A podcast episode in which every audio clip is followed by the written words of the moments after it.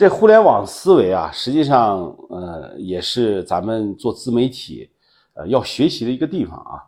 我们说互联网啊，我把它分为四大思维。第一个链接思维，通过咱们的自媒体去链接资源，去帮助别人链接资源都是可以的。那么第二个呢，借力思维，借力一些大的平台去做自己的事儿啊，也就是呃抖音、快手啊、视频号这些大的平台，把自己的知名度打起来啊。然后第二三个呢，就是分享思维，在这个平台上你要输出知识。你要把你会的东西分享出去，我们叫越分享越受益啊！这些也是我的老师刘峰老师给我留下来这个六字真言啊，叫越分享越受益。然后呢，最后一个就是营销思维，就是无时无刻的不在营销自己。